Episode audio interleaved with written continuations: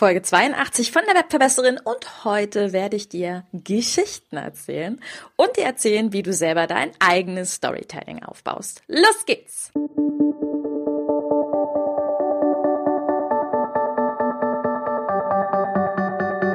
Mit Webinaren erfolgreich. Der Podcast, mit dem du als Trainer, Coach oder Berater online sichtbar wirst. Erfahre hier, wie du dich und deine Expertise durch Webinare gezielt sichtbar machst. Und hier kommt deine Webverbesserin, Mira Giesen.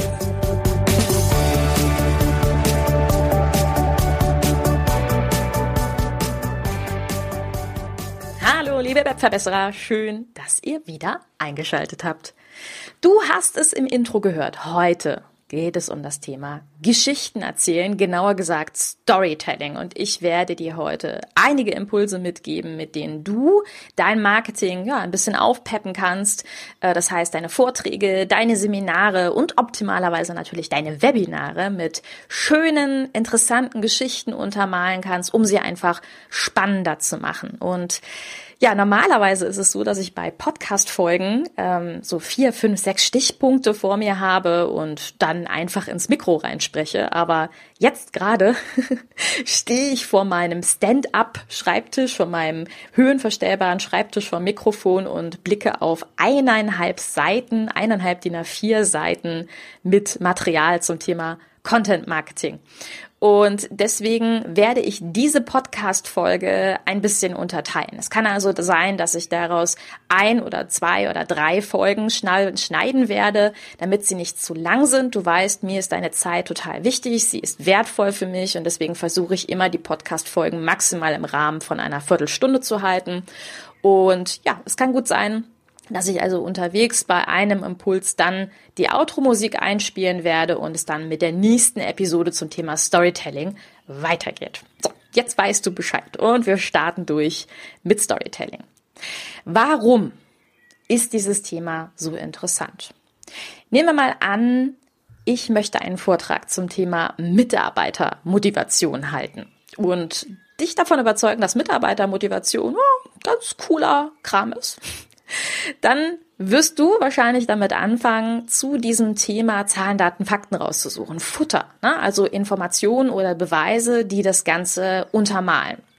Und das äh, könnte ich jetzt auch tun. Und ich könnte dir jetzt von der Gallup-Studie erzählen, die herausgefunden hat, dass demotivierte Mitarbeiter, also Mitarbeiter, die nur Dienst nach Vorschrift machen, jährlich einen Schaden von 105 Milliarden Euro verursachen.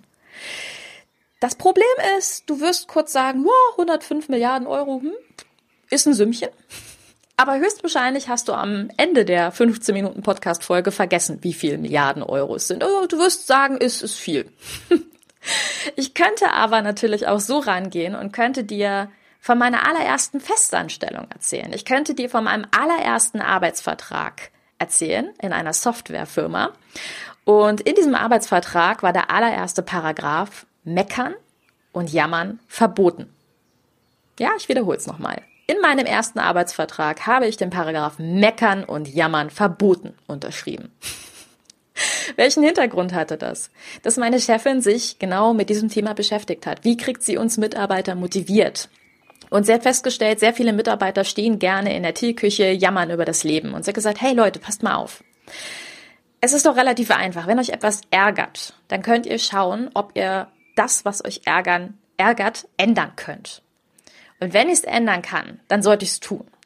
Aber wenn ich es nicht ändern kann oder vielleicht auch nicht ändern möchte, dann kann ich zumindest eine Sache verändern, nämlich meine Einstellung dazu und ich kann aufhören zu meckern und zu jammern, weil das verkürzt meine Lebenszeit, es macht Falten. Und nebenbei gesagt ist es auch im Büro nicht besonders nett, wenn Kollegen gut gelaunt zur Arbeit kommen, du stehst in der Teeküche und erzählst erstmal, vom Stapel, was bei deiner Familie oder auch bei anderen Dingen gerade nicht cool ist. Und deswegen haben wir den Paragraph Meckern und Jammern verboten eingeführt, haben den also im Arbeitsvertrag alle unterschrieben. Und es war ein gegenseitiges Commitment in unserer Firma, dass wir uns untereinander erinnert haben, hey, warte mal, meckern wir jetzt gerade? Kann das eventuell sein? Und versucht haben, uns einfach, ja, gegenseitig einen, einen besseren State bei der Arbeit ähm, im Grunde untereinander zu schaffen.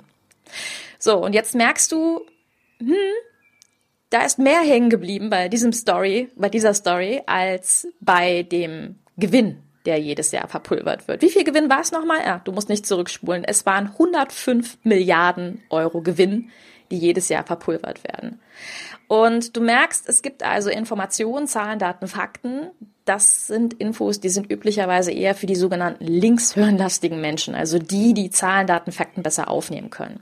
Aber wir alle nehmen vor allen Dingen eine Info sehr gern auf, nämlich wenn Infos, die uns Emotionen vermitteln. So, und ich bin ziemlich überzeugt, als ich dir eben von meinem Arbeitsvertrag erzählt habe, dass das irgendeine Form von Emotion bei dir geweckt hat. Also, es kann sein, dass manche von euch gesagt haben, was? Also so ein Paragraph hätte ich nicht unterschrieben. Hätte aber auch sein können, dass du sagst, cool, in so einer Firma hätte ich gerne gearbeitet. Das ist eigentlich ein cooles Commitment. Ja? Und genau darum geht es beim Storytelling. Es geht um Geschichten, denn Geschichten erzählt man Kindern, damit sie einschlafen können und Erwachsenen, damit sie bei der Sache bleiben. Und genau darum geht es jetzt in den kommenden Podcast-Folgen. Ja. Mein allererster Tipp, den ich dir geben möchte, wenn dich das Thema brennt interessiert. Ich werde sehr, sehr, sehr viele Infos gleich mit dir teilen, auch viele Geschichten mit dir teilen. Aber generell gebe ich dir erstmal den Tipp, hör dir so viele Reden, so viele Vorträge wie möglich an. Mm, ein super Tipp ist auf jeden Fall der Gedankentanken-Podcast, der die mit besten Redner in Deutschland ähm, auf die Bühne treten lässt.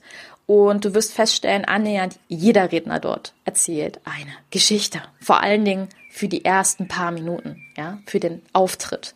Und wenn du Englisch eigentlich ganz fit bist, dann würde ich dir noch den TED Talk, sorry, nicht Tech, sondern TED äh, Talk empfehlen. Ich werde dir alles in den Shownotes verlinken.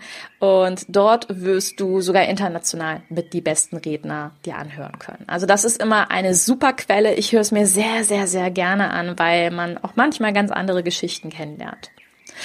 Ja, was für Geschichten könntest du erzählen? Ähm, was du dort feststellen wirst, ist, dass Redner und die besten Redner der Welt eigentlich immer über die gleichen Themen reden. Sie reden über persönliche Geschichten oder über ihre Firma, über ihre Mitarbeiter, über ihre Gründung, über ganz wichtige Abschnitte in ihrem Leben. Manchmal über Kundenstories, über Best Practice Beispiele, die sie liefern können oder auch Geschichten von Freunden. Aber es geht immer um Geschichten und vor allen Dingen steigen sie in der Regel mit ihrer Rede mit einer Geschichte ein.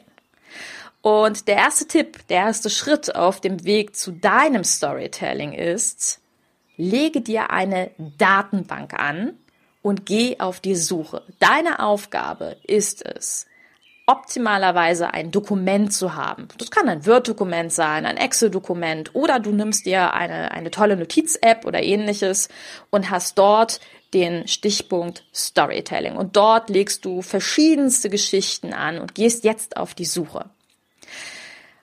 Überleg dir mal, welche Geschichten du immer und immer und immer wieder erzählst. Ich bin mir ganz sicher, dass es da so die ein oder andere Geschichte geben wird, die du immer und immer und immer wieder erzählen wirst. Äh, du kannst dich aber auch fragen, was du häufig gefragt wirst. Ja, auch das ist ganz wichtig, darüber mal nachzudenken.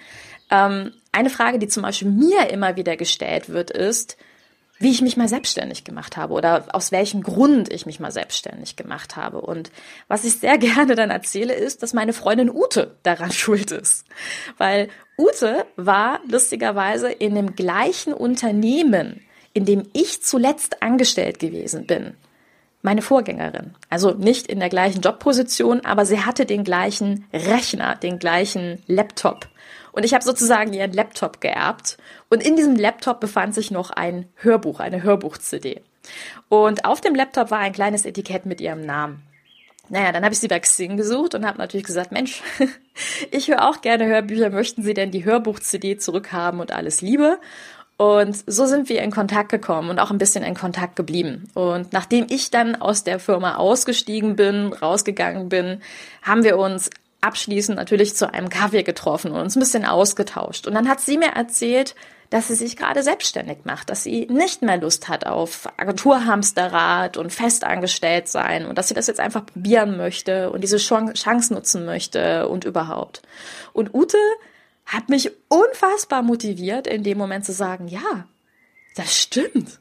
Das ist total genial, weil unter uns gesagt, die Anstellung, in der wir beide gewesen sind, die war jetzt nicht so besonders genial. und wir waren natürlich beide so ein bisschen auf dem State, eigentlich möchten wir nicht, dass uns das nochmal passiert. Und du hast eingangs schon gehört, was für ein Typ Mensch oder zu was für einem Typ Mensch ich ähm, im Grunde erzogen worden bin. Ja, meckern und jammern passt nicht so ganz in mein Weltbild rein. Lieber Dinge ändern. Und ja, deswegen hat Ute dafür gesorgt, dass ich mich selbstständig gemacht habe. Oder wenn man so möchte, ein Etikett auf meinem Firmenlaptop hat dafür gesorgt. Aber ich erzähle es lieber mit der Ute. Und Ute, falls du mir zuhörst, nochmal vielen lieben Dank fürs Motivieren.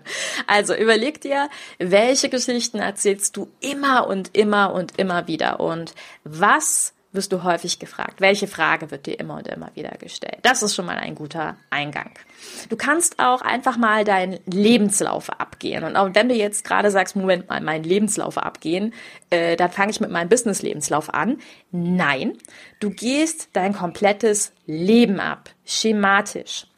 Überleg dir, was waren wesentliche Punkte in deinem Leben. Ich erkläre dir ein bisschen später, warum das so wichtig ist, aber vertrau mir und geh einfach mal dein komplettes Leben ab.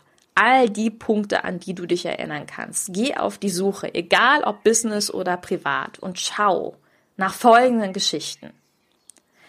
Die Geschichten, nach denen du Ausschau hältst, sind kurz und einfach beziehungsweise schnell erzählt. Sie brauchen nicht stundenlange Handlungsstränge. Sie brauchen kein Hin und Her, kein Oben, kein Unten, kein Ach, was ich vorher noch erwähnen sollte, ist. Sie sind einfach und in sich geschlossen.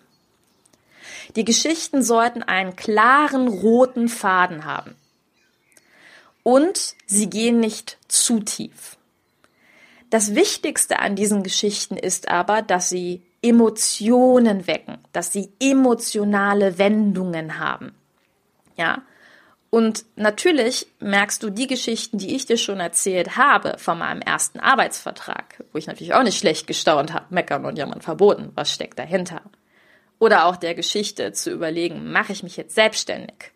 Wow, aus dem Schmerz heraus, vorher in einer Festanstellung gewesen zu sein, in der ich totunglücklich gewesen bin, Klammer auf, in vielen anderen auch, Klammer zu. Und daraus den Mut zu entwickeln, sich selbstständig zu machen. Das sind genau die Geschichten, die du suchst, der Stoff, den du suchst. Das heißt, dein erster Schritt, den du jetzt abgehst, ist, geh deinen Lebenslauf ab, geh die Handlungsstränge ab. Frag auch mal deine Freunde, frag deine Eltern, frag Bekannte, was sind Geschichten, die du definitiv immer wieder erzählst oder die auch andere gerne über dich erzählen. Weil manchmal unter uns gesagt können andere viel bessere Geschichten erzählen. Also ich glaube, meine Mutter werde ich nie in diesen Podcast einladen, weil sie könnte ganz andere Geschichten noch mit über mich erzählen, die unter uns gesagt auch manchmal etwas peinlich sein könnten. Aber du weißt, was ich meine. Sie sind witzig, sie haben Anekdoten, sie sind emotional. Ja, also das, was Emotionen weckt, das suchst du. Und das ist dein erster Schritt den ich dir heute als Impuls mitgeben möchte. Und jetzt mache ich hier den ersten Break und wenn du angefangen hast zu sammeln unter den verschiedenen Gesichtspunkten, dann kehre zurück zu meinem Podcast und hör dir den zweiten Schritt an, den ich dir erklären werde, was du aus diesen Geschichten machst und wie du sie dann mit deinem Business verbindest. Also, ich wünsche dir eine wunderbare Woche und viel, viel Erfolg und Spaß vor allen Dingen auf der Suche nach verschiedenen Geschichten aus deinem Leben.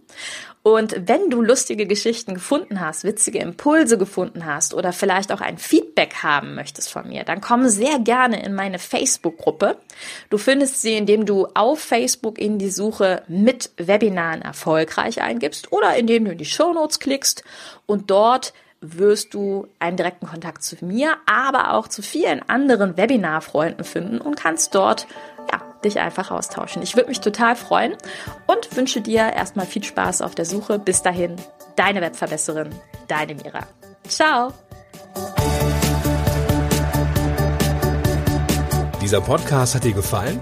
Dann verbessere auch du das Web und unterstütze diesen Podcast mit deiner 5-Sterne-Bewertung auf iTunes. Und für mehr Informationen besuche www.webverbesseren.de. Bis zum nächsten Mal.